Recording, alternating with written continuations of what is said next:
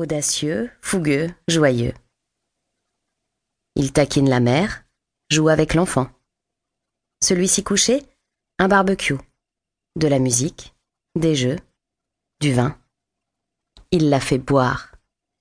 Elle quitte la tristesse et s'amuse. Rit même. Enfin.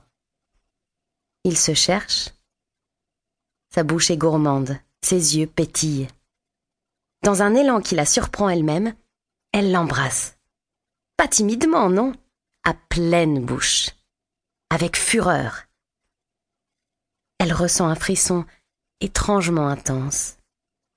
Il est assis, il glisse sa main sous sa robe. Elle trouve cela impertinent. Tout le monde les regarde. Est-elle ridicule?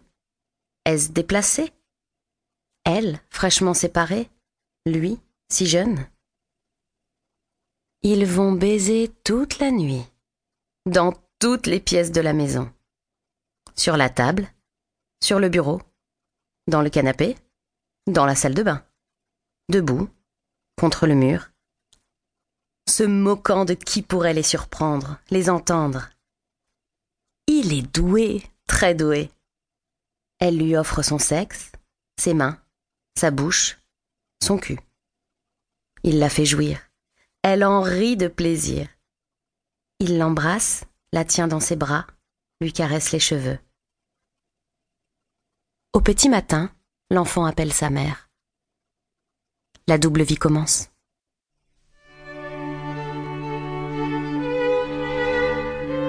Ma reine. Première rencontre sur Internet.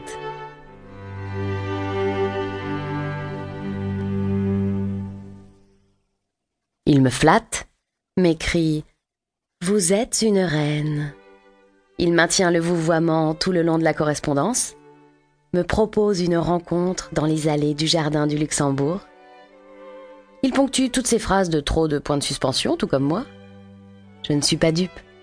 Mais c'est con, j'ai juste envie de croire à cette duperie, à ce simulacre de bonté et de naïveté, à cette copie de la Clos version XXIe siècle.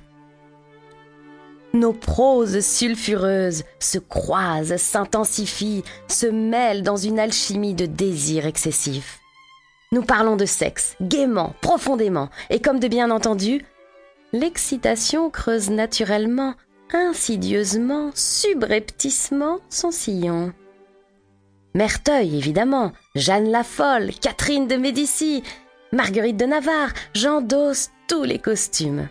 Celui de l'amoureuse, de la reine déchue, de la princesse longeant les couloirs de son château lugubre, de la mère courage protégeant son dauphin, de la mesquine courtisane.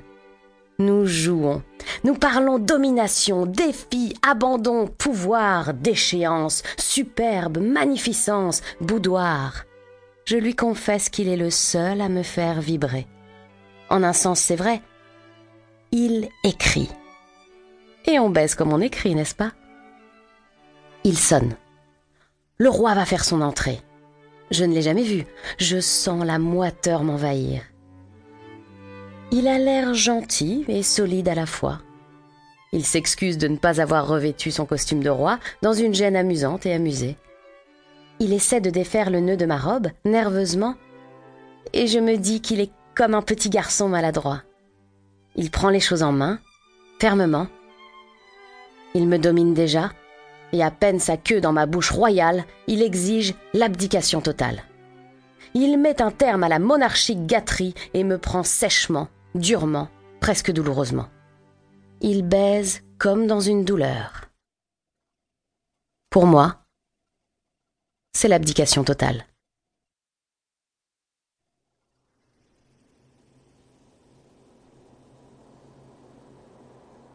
Et moi furtif.